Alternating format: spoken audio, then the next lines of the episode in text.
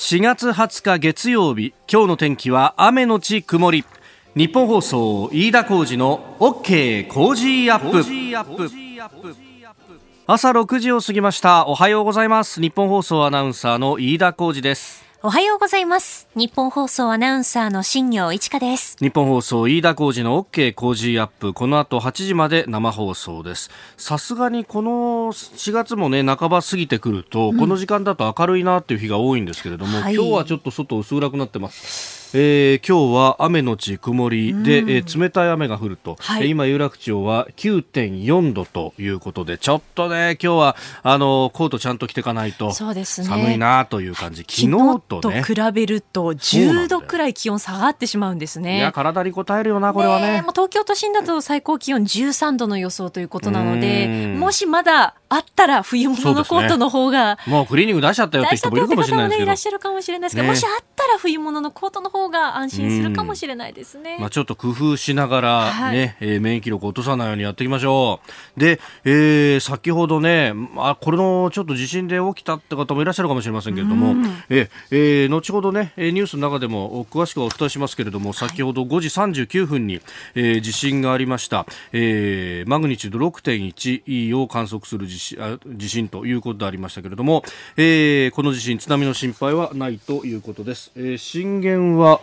宮城県沖。はい、そうですね。関東地方では茨城県の常陸太田市で震度3など観測しましたけれども、あの津波の津波の心配はないということですね。はい、はい、まあこれもびっくりしましたよね。でもずっとなんだかこの今日のね天気みたいに、えー、心が晴れないなというのがコロナについてなんですが、えー、今日はですね、えー、各番組この OK 工事アップも含めましてあなたとハッピーですとかデイズですとか、えー、で、えー、あなたがレポーター1都3県ラジオコロナ対策会議ということで、えー、東京都のですね小池都知事にあなたにいただいた質問を直接ぶつけると、はい、コロナって何なんだと。いうのを各専門家の方あるいはこうしたあの自治体のトップなどに、えー、聞いていきます。まあ身の回りもいろいろ変わったというところもあるでしょうからね、えー、お寄せいただければと思います、はい、メールは cozy アットマーク 1242.com、えー、COZY cozy アットマーク 1242.com です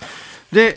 えー、新聞各紙スタジオに届いてますが、まあ、このコロナウイルスについて、えー、ただ月曜日ですと紙面作るのが週末ということもありますんで、えー、特集記事で埋めているという一面が多いですね、えー、朝日新聞は接触通知プライバシー懸念と。あのコロナ感染追跡アプリっていうのが、まあ、これからこう運営されるんじゃないかというふうに言われてますが、まあ、これのプライバシーについて、まあ、どこが情報を管理してで、えー、それをこうどう使うのか他の使い方がないのかっていうところのチェックというのは必要なんだろうと思います。まあ、これを国家であったりとか警察機構が全てを一元的に管理するということになると、まあ、それはあの隣の中国だとかと同じようなシステムになってじゃあこの先どうなるんだってことになるるんですがあのただ、このデータを使って感染を防ぐということの有効性というものはもちろん認められるものであるということであの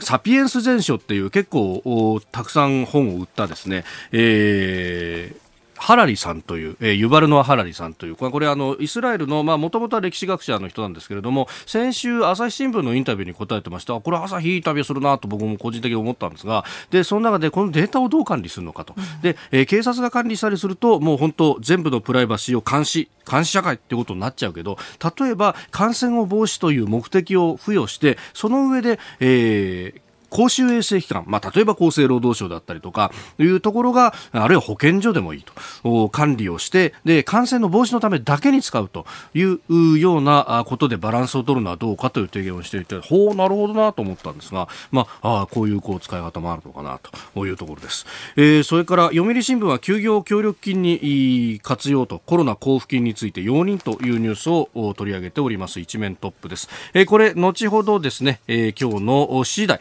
えーコメンテーターは須田慎一郎さん、えー、深めてまいりたいと思います。さあ今朝はあなたがレポーター1都3県ラジオコロナ対策会議ということで、えー、この OK 工事アップではこの方にお話を伺います。東京都小池百合子知事です。おはようございます。はいおはようございます。よろしくお願いいたします。非常に忙しい中でお時間をいただきまして本当にありがとうございますえー、本当大変な状況ですけれどもあのリスナーの皆さんからですね、まあ、都知事にインタビューができるぞっていうふうに言ったらいっぱいあのメールやツイッター質問をいただきましたので、はい、ちょっとお聞きしたいことがたくさんあります、はい、えー、まずラジオネームコアランさんというですねこちら千葉さくらにお住まいの48歳会社員の男性の方。イギリスのボリス・ジョンソン首相がコロナにかかってしまいましたね、かっこ先日退院されましたが、都知事、何か注意されていることなどありますか？という質問です。毎日？毎日どころじゃないですね、はい、手洗い、ええええこれの基本はあの守っています、うん、で正しい手洗いの方法っていうのを、はい、あの収録しましてそれを TikTok ですか、うん、これ名前あげない方がいいのかな？まあいいの、はい、SNS に上げたところですね、ええ、300万回以上。もう。ちょっと前に聞いたところの数字で、ええ、それだけの人がただ手洗ってるだけなんですけどね。知事が手を洗っている動画ですよね。はい、あの、うん、それがアクセス数はそれぐらい。あの本当手ばっかり洗ってると手荒れないですか？あのちゃんとハンドクリームもつけてね。やっぱりそこセットで、はい、はい、セットで。やんないと本当大変なことになりますもんね。そうですね。そしてもう一つの質問は女性から来てますね。はい、はい、えー、東京都狛江市にお住まいの44歳主婦の方からうどんすきさんからいただきましたすみません。会見で拝見する都知事のマスクがおしゃれで気になっています。手作りですか？というふうにいただきました。はい。これはですね手作りなんです。ただ私じゃなくてあのご近所の方があのぜひって言って何枚か作ってくださったんです。え。ー、ちょっと大きめに見えるんですがあのマスクが大きいんじゃなくて私が小顔なんです、もちろんです、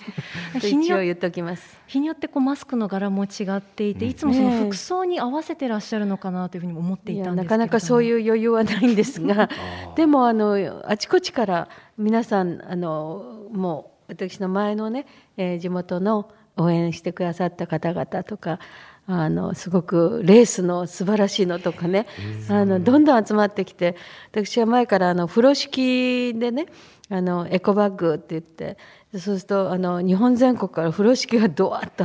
結果的に集まったことがあるんですが今はマスクが集まってでもまあマスクもですね本当にあのなかなか足りないということで、えまたこの安心なんですよねこのマスクをしているということ。ももちろん機能の問題も大きいんですけれど、人に迷惑をかけないということが一番だと思います。でもあのコロナの問題はあ中国から始まったけれども今やその世界中に広がって、こんなに数ヶ月で世界の景色が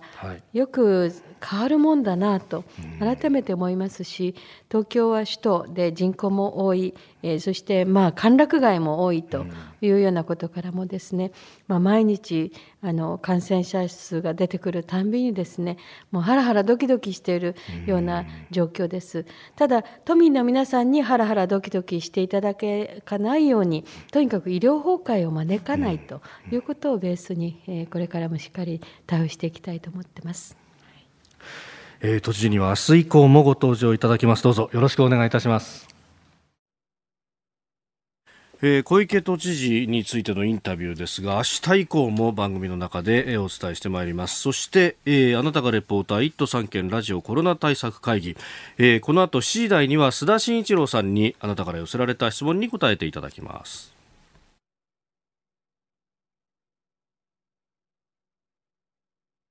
あなたの声を届けますリスナーズオピニオンニュースについて、まあコロナウイルスのことがね、えー、いろいろ取り沙汰されますが、こちらラジオネーム吉尾さん、えー、東京日野市からいただきました78歳の方。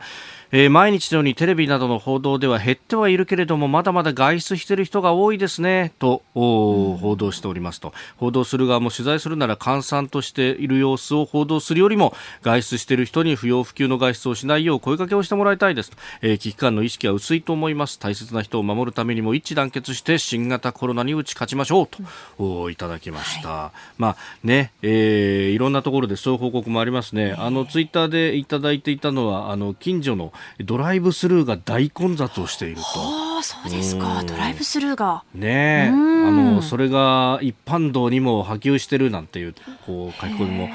ありましたけれども、ねまあちょっと、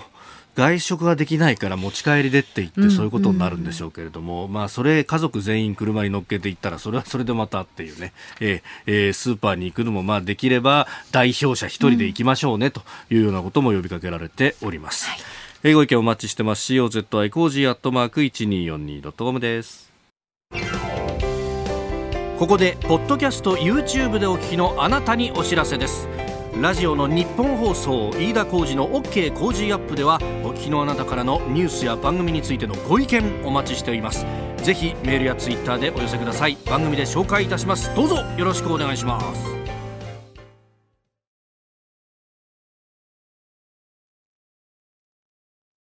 4月20日月曜日時刻は朝7時を過ぎました改めましておはようございます日本放送アナウンサーの飯田浩二ですおはようございます。日本放送アナウンサーの新業一華です。あなたと一緒にニュースを考える飯田浩二の OK 工事アップ。7時台はコメンテーターの方々とニュースを掘り下げてまいります。今朝のコメンテーター、ジャーナリスト、須田慎一郎さん、サブブースからの登場です。須田さん、おはようございます。おはようございます。おはようございます。須田さんには番組エンディングまでお付き合いいただきます。では、最初のニュース、こちらです。国内感染者1万780人以上、30代以下が3分の1。新型コロナウイルスの感染拡大でクルーズ船を除く国内の累計感染者数は昨日1万780人となりました。1月中旬に国内で初の感染が確認されてから1000人を超えるまでに2ヶ月かかりましたが1000人から1万人に達するまでは1ヶ月足らずでここ10日間で倍増。30代以上の若い世代が3分のごめんなさい。30代以下の若い世代が3分の1と感染の広がりが目立っております。まあ、ここのところは院内感染ということも様々報じられていますが東京都の指定、感染、感染症指定医療機関の、都立木東病院でも院内感染が分かったとこのうち患者1人死亡というようなことで病院は新規の入院や外来の受付などを、今日から原則中止とするというようなニュースも入っております。笹さん、ここ、笹さん、ね、2週間ぶりの登場ですが、はい、かなり事態が変わりましたね、えー、あのやはりですねこの病院とですね、はい、まあ、最近ではちょっと収まってきてるんですが、あのデイケア施設などのね、えー、ところがですねクラスター発生の巣になっているということは、これ、間違いないだろうなと、うん、あのですから、えー、病院というと、おそらくですね、はい、その新型コロナウイルス感染している恐れのある人たち、あるいは無自覚、無症状の人たちがですね、まあ、別の病病気等も含めてね、うん、あの治療や診察に来るところなんですよ、はい、でそれに対する体制が今、整えられてないというところが一つ大きな問題なのかなと、ですから、その病院に来る前にね、さまざまな今、医療相談であるとか、最初にその電話等を含めてね、あのチェックをしてからという、ね、体制を整えていかないと、はい、ただどうなんでしょう、えー、我々日本人にとってみると、ですね、あの病気になって、事前に電話をした、あるいはインターネット等々でですね、はい、相談をした上で診察を受けるということが、全く馴染みがないですからね、そうです、ね、これまでオンライン診察というのが、うん、えー、全くこう、えー、一般化されてない中で、はい、えー、そういう意識がね、果たして今後出てくるかどうかっていうところが、一つポイントなのかなと思いますけどね。うんまあこれねあの必ずというか連絡してから来てくださいねと。じゃないとこうお医者さんたちもこう体制を作ってえーまあ、感染を防ぐというようなことを結構これ準備しなきゃならないからっていうことはお医者さんたちは言うんですが、まあ、どこまで浸透するかということになりますか、えー、で加えてですねその準備をするにあたってもですね、えー、これこう指定感染症の病院だったらまだしもですね、はい、一般病院で例えばクリニックなんていうね、はい、いうところで、うん。ね、じゃあ果たしてその、まあ、体制といったらいいんですか？そのえマスクをつけて防護服を着てということをですね、常にやっていかなきゃならない。患者ごとにそれを変えていかなきゃならないということが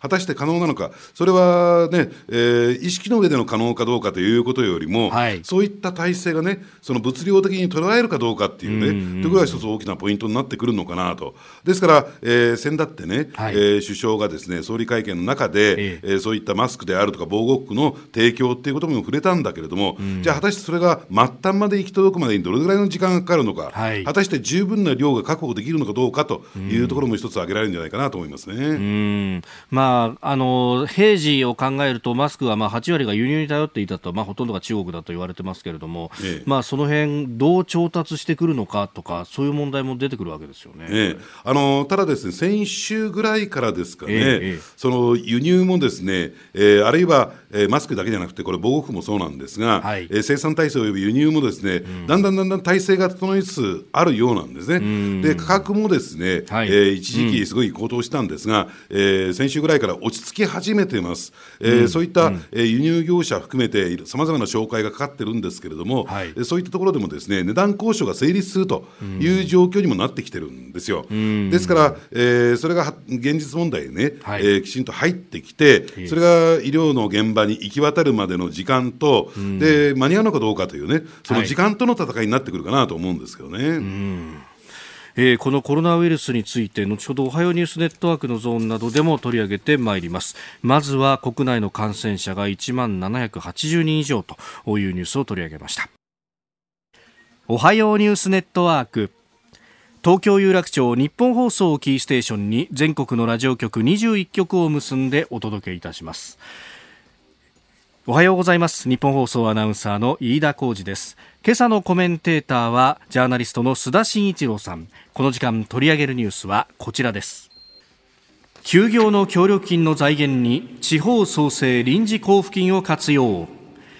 新型コロナウイルスの感染が拡大する中都道府県などが休業要請に応じた飲食店などに協力金を支給する動きが相次いでいて政府にその財政措置を求める声が出ています。この協力金について西村経済再生担当大臣は新たな地方創生臨時交付金を協力金の財源として活用することを認める考えを昨日明らかにしました。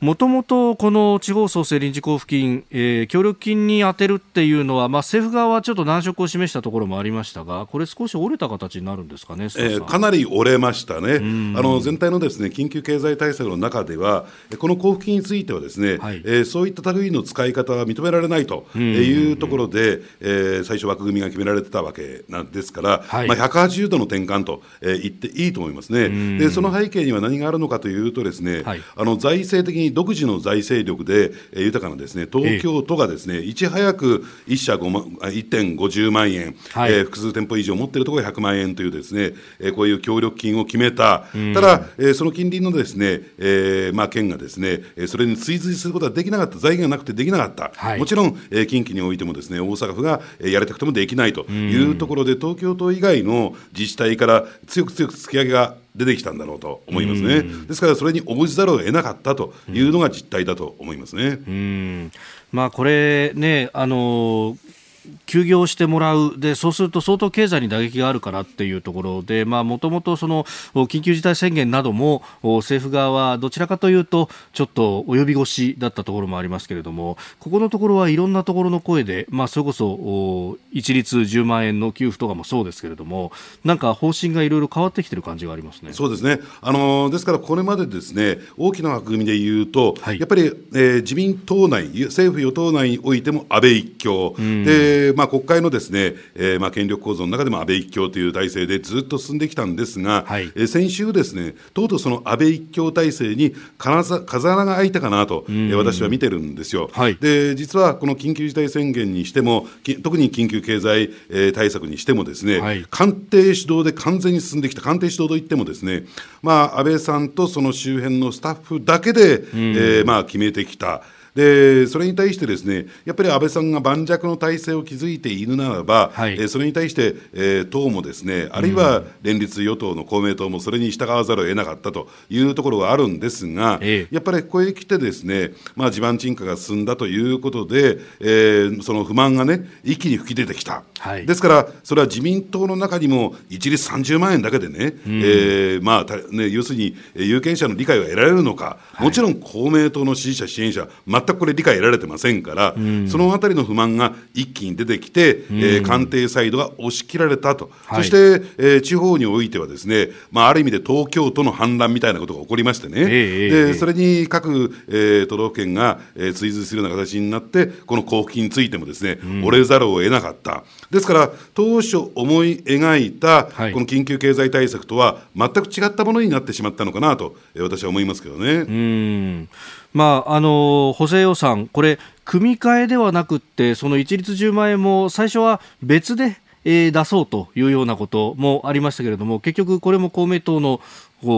意向を受け入れて、えー、組み替えるとでそれで1週間あの提出が遅くなるというようなことも起こってますね。あのそうですね。あのですからあの、まあ、最初からこの組み替えるというのは、はい、ある意味でこれ前代未聞の出来事なんですけれども、ただそこで1週間のね、はい、ちょっと遅れよりも、ええ、これ一旦ですね第一次補正で組んどいて、うん、第二次、第三次補正でやるよりは、はい、よっぽど時間的にはですね、スピーディーな対応になってきてるんではないかなと思いますね。ですからあのそういった点で言うとですね、あの108兆円の緊急経済対策案をまとめ上げた、もちろん、えー、安倍首相のですね全面的なバックアップを得てまとめ上げた岸田政調会長、はい、まあ、メンツ丸つぶれというところになってきたんではないかなと思いますね。これ、最初に手を挙げたのは二階幹事長でしたよね、ええ、あの10万円どうだと、まあ、ただ所得制限はつけるけどっていうふうに、留保はつけましたけれども、まあ、その辺やっぱりこう党内でも主導権争いが変わってきてるみたいなところがあるわけですか？そうですね、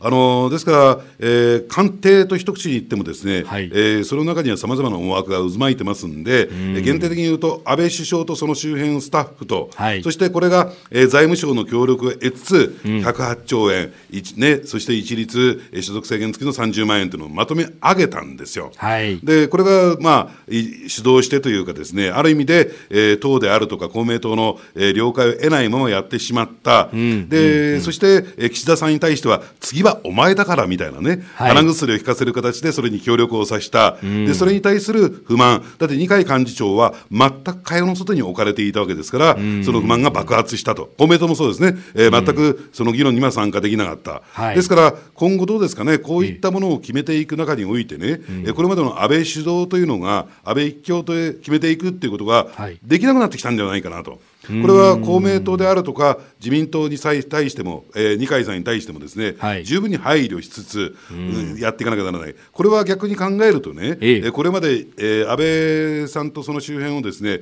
うまく言いくるめてきた財務省にとっても、ですね、うん、私は大きな大きな誤算だと思いますね。うんでまあ、この先の経済対策なども、まあ、党内では議論をしているということも出ていてであの政調とかあるいは総務会でみんなで自由に意見を言い合えるような場だと消費税を下げたらどうだというのはかなり出てるんだけれども、最終的の結論のところで、えー、政調のトップの岸田さんとかは、えー、これはやらないと。なんかそこにねじれがあるけれどもこれも正常化されるかもしれないということですね。そうですね。でおそらく今飯田さんが一番重要なポイントをついたんですけれども、はいえー、消費税の減税ですよね、でこれについては自民党内もそうだし、公明党でもそうなんですが、ええ、要求する声、数は多いんですよ。でですから、えー、それをですね、はい、えー、安倍岸田ラインで、これ全部抑え込んできた。えー、これがですね今後のやっぱり一番大きな注目ポイント、えー、これをですね、えー、ひっくり返すことが果たしてできるのかどうなのか、当然、財務省もですね、全力を傾けて、はい、えー、そこは逆襲に転じてくるでしょう。ね。えー、で加えてそれは取りも直さずですね、はい、ポスト安倍と行方もですね、大きく左右することになりますんで、えー、非常に激しい権力闘争になっていく可能性私は高いと思いますね。うん。まああのポスト安倍っていうところでいうと岸田さんだとかちょっと前に名前上がったのは、えー、菅さんとか石破さんとかいろんな名前上がってきますが、じゃあ消費税に対してどういう発言をするのかっていうのは一つこれポイントになりそうですね、ええ、あのそこはねぜひ見といていただいた方が、うん、えー、いいんではないかなと思いますね。ですから消費税減税をあからさまにポスト安倍と言われている人たちがですね、はい、えー、ね旗として掲げ始めるとですね、うん、それはもうある意味での反乱とえー、考えてもらっていいのかなと、ただ、いずれにしてもですね、はい、過去、えー、自民党政権というのは、こういったことはたびたびあったんですよ、うん、その中で政策を、えーね、あの磨いて、ですね切磋琢磨してきたっていうのが、はい、えー、自民党の歴史ですから、当然ですね、うん、あるべき姿に今、戻りつつあるのかなと思いますね。えーえー、それからもう一つ用意していたニュースがトランプ大統領、中国が故意に感染拡大なら報いということで、まあ、コロナウイルスについてですけれども、これ、どこが発症だったのかということも含めて、えーまあ、これ、中国から、ね、出たのは間違いないんですが、じゃあ、中国のどこから出たんだというところも、ちょっととなんか議論になってますね。そうですね。あのですから、もう少し踏み込んで言うならば、ええ、実はこれはですね人為的に作り出されたウイルスではないのかという疑いが出てきてるんですよ。え、ですから、えー、武漢病毒研究所、武漢ウイルス研究所というところで、うん、えー、人為的に作り出されたウイルスであって、はい、まあ、それが一緒に意図的にね、うん、持ち出されたわけではないけれども、はい、何らかの事故があって、、うん、そこから流出したんではないかという疑いの目をですね、はい、アメリカサイドは向けていますし、えー、でしかもアメリカのですねしかるべき、えー、メディアがですね例えば AFP であるとか、うんうん、えー、CNN であるとか、あの必ずしも、えー、トランプ大統領にとってですね、うんうん、あの与党であるメディア以外のね、はい、ある種批判的なメディアからも、えー、そういったデータ、情報、ニュースが出てきているというところが一つ注目ポイントなのかなと、うん、ですから、あの言ってみれば感染者ゼロ号が一体誰だったのかっていうところがですね、ね、今、アメリカが大きく注目し始めたところではないかなと、ですから、うん、えー、これをきっかけに、ですね場合によっては、えー、米中の、えーまあ、対立が激化していくという展開になっていく、うん、ただ、その一方で、あの中国はこの、えー、感染症がですね、はい、えー、もう解決をしたということで、えー、マスク外交、マスクだけじゃありませんよ、その要するに感染症で苦しんでいる国に対して、えー、経済的、技術的、ノウハウ的支援に、えー、どんどんどんどん乗り出してきた、はい、それに立ち遅れたアメリカの焦りというね、えー、そういう構造もあるのかなと思いますね、うん、まあ、これ、アメリカだけじゃなくて、フランスで HIV を発見して、ノーベル賞を取ったお医者さんなんかも人為的なんじゃないの？っていう指摘をしてますよね。ねうん、あのですから、えー、中国サイドがですね、はい、そういった形で第三者的な目を持った、うん、えー、調査チームといってるんですかね、うん、の受け入れを果たしてするのかどうなのか。っていうところが一つ、えー、注目ですけれども、おそらく受け入れないでしょうね、これはね。はい、まあ、WHO の調査団は受け入れたけれども、あれはこう公平というところではちょっと疑問符がつきます、ね、そうですね。それでは誰も納得しないと思いますよ。ね。えー、この時間ジャーナリスト須田慎一郎さんとお送りしてまいりました日本放送でお聞きの方この後も須田さんにお付き合いいただきます以上おはようニュースネットワークでしたえー、この時間は特別企画あなたがリポーター1都3県ラジオコロナ対策会議お送りいたしますまあ、あの今日はですねこの OK 工事アップのみならずあなたとハッピーそれからデイズ、えー、さらに夕方4時からのワンダフォーというこの4番組でお送りしております。で、えー、須田さんにですね、えー、一緒に答えていただくメッセージというのをたくさんいただいております、えー、ご紹介いたしますね。こちらはオーバータイムさんという43歳中学校の教員ということです、えー、さいたま市岩槻区からいただきました。ありがとうございます。私は公立学校の教員をしています。え今日から自宅勤務が始まります。もちろん全員ではなくて交代交代になるんですが先週は時差通勤が施行されていて1週間も試さず自宅勤務もスタートです。仕方ないことなんですがコロコロ政府の方針が変わるとしわ寄せは組織の末端にやってくるので現場は大変です。それに記者会見いつも夜じゃないですか。昨日まではプラン A で行くよと言われていた予定がその記者会見の翌朝昨日の会見を受け急遽プラン B という計画で行います。なんてこともあってそれまで準備していたこと全てとは言いませんけれどもパーになることがあるんですよ。仕事があるだけよしとは思ってますが政府にはもう少し早く動いて対処案を出してほしいですし実行に移してほしいですと。いただきました。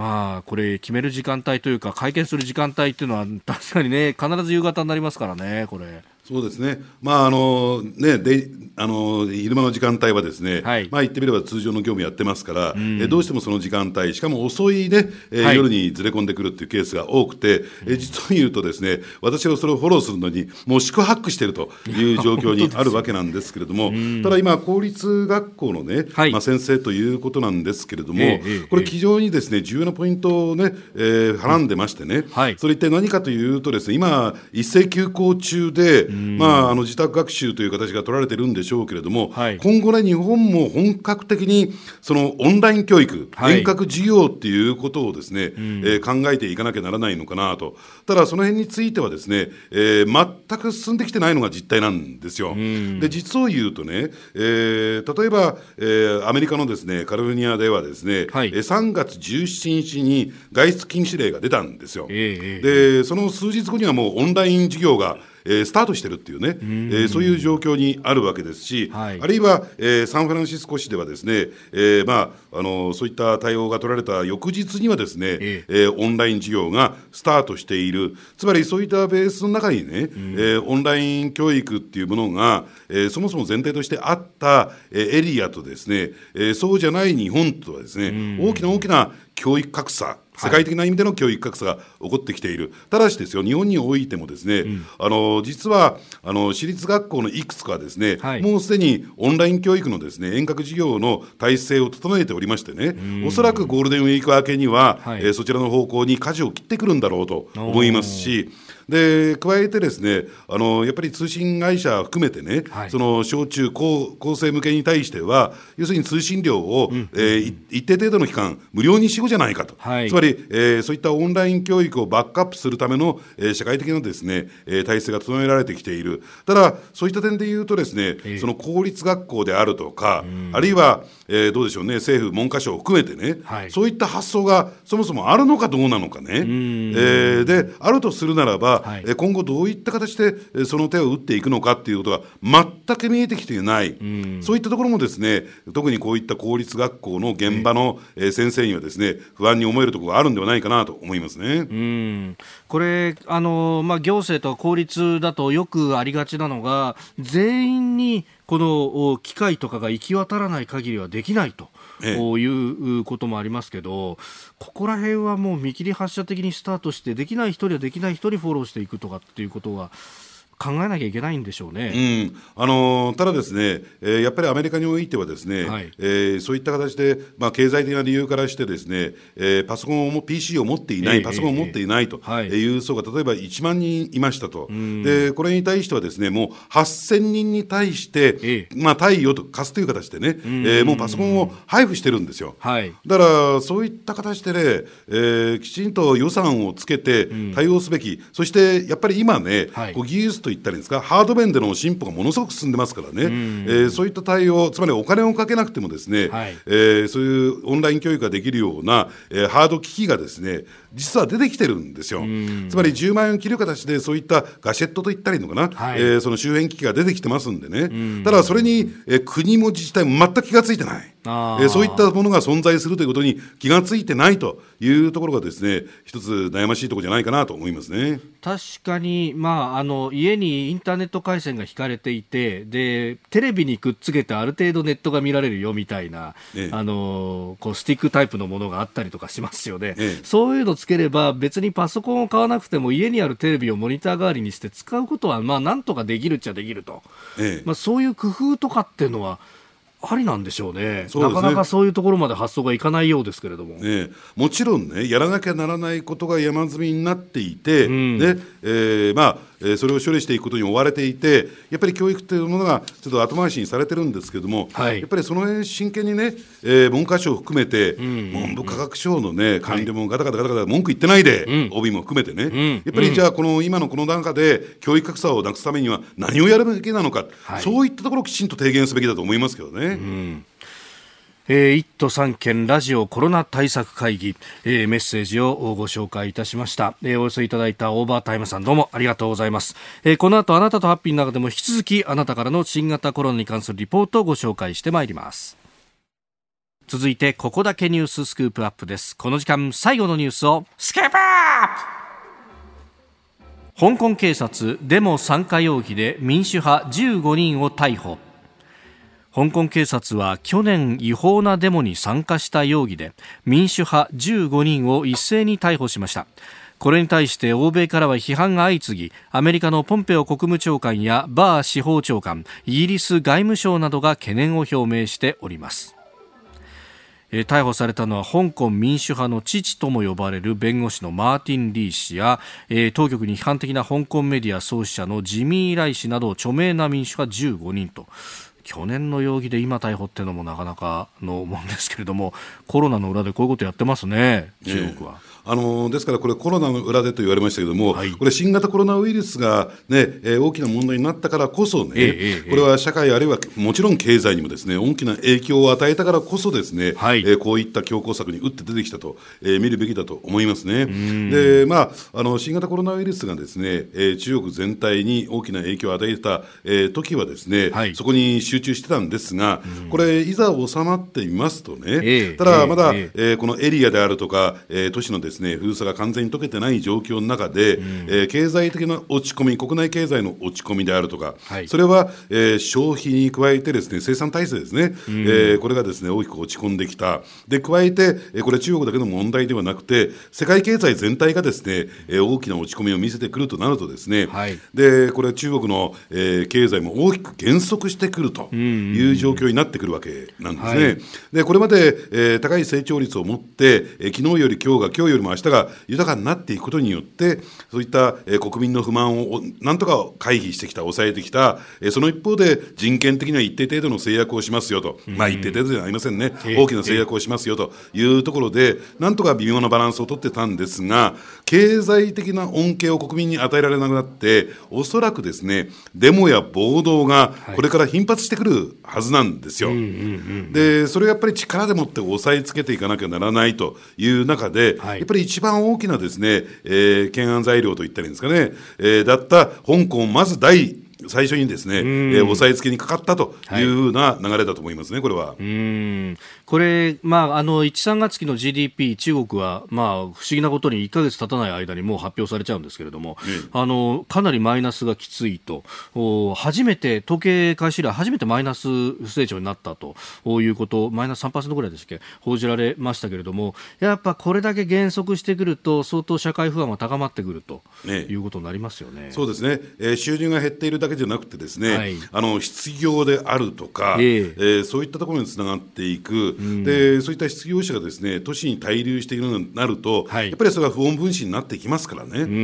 まあ、そのあたりに対してどう治安を安定させていくのかとい。うところがですね、はい、えー、中国政府にとって、えー、今後のですね、えー、大きなポイントになってくるのかなと。でこれ加えてですね、えー、あの中国版ツイッターであるウェイポーなんかもですね、はい、これ見ていきますとね、今までだったらあのー、ねそういうネットパトロールがですね全部潰してたんですが、はい相当なですね、うん、えー、政府批判がもう出てきてるんですよ。で制御がコントロールが効かなくなってきたっていうそこのあたりを見ててもですね、はい、えー、感じが伺えますよねこれは。うん。まあ今までであれば大規模なこうデモだとか暴動というとまあそれこそおチベットだとかウイグルで起こった時に本当に力で苛烈に抑え込むということができましたけれども、ね、これ同じ漢民族相手で、えー、いろんなところから出てくるという時に対応できなくなってくる可能性もあるわけですね。そうですね。あのですからあの習近平体制一強まあそれこそ中国も一強体制だったんですが。えーえーはいでそれがですね足元から大きく揺らいできて、うん、つまりそういった、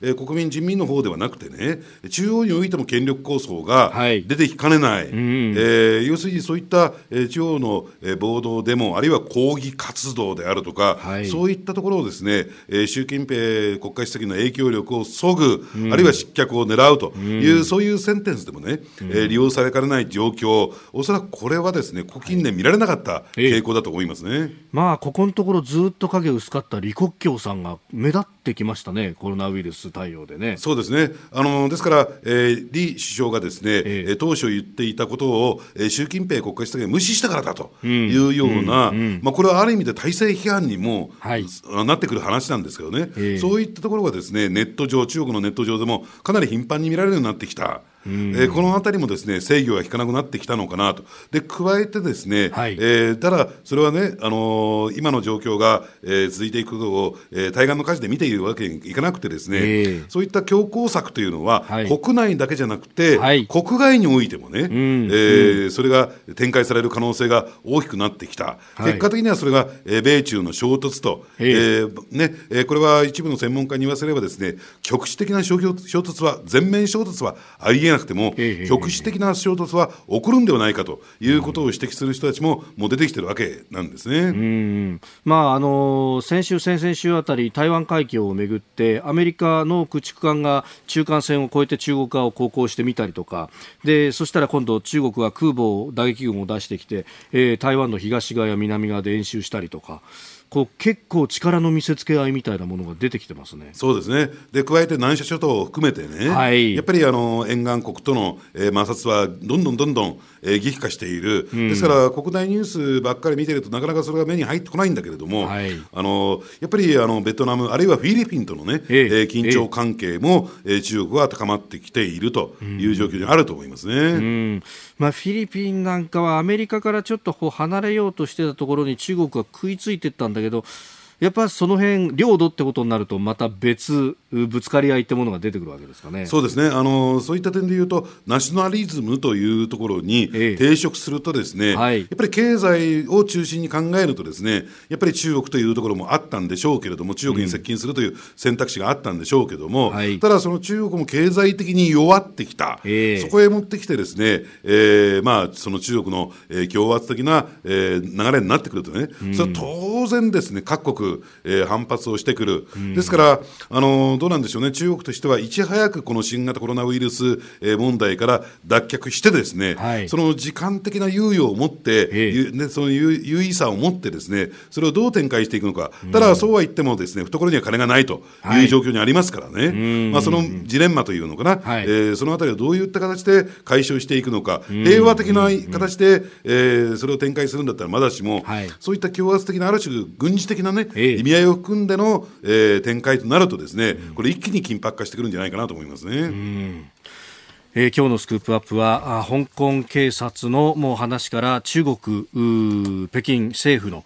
動きこの先というところをお話しいただきました。このコーナー含めてポッドキャスト YouTube ラジコタイムフリーでも配信していきます。詳しくは番組ホームページをご覧ください。今日もポッドキャスト YouTube でお聞きいただきありがとうございましたこの飯田浩二の OK 工事アップは東京有楽町ラジオの日本放送で月曜日から金曜日朝6時から8時まで生放送でお送りしています。生放送を聞き逃したあなたぜひラジコのタイムフリーサービスでニュースやスポーツエンタメなどの最新情報を通勤通学の行き帰りでチェックしてください。さらにこの番組では公式 Twitter でも最新情報を配信中。スタジオで撮影した写真などもアップしております。そしてもう一つ私飯田浩司「夕刊富士」で毎週火曜日に「飯田浩司そこまで言うか」という連載をしております。こちらもぜひチェックしてください。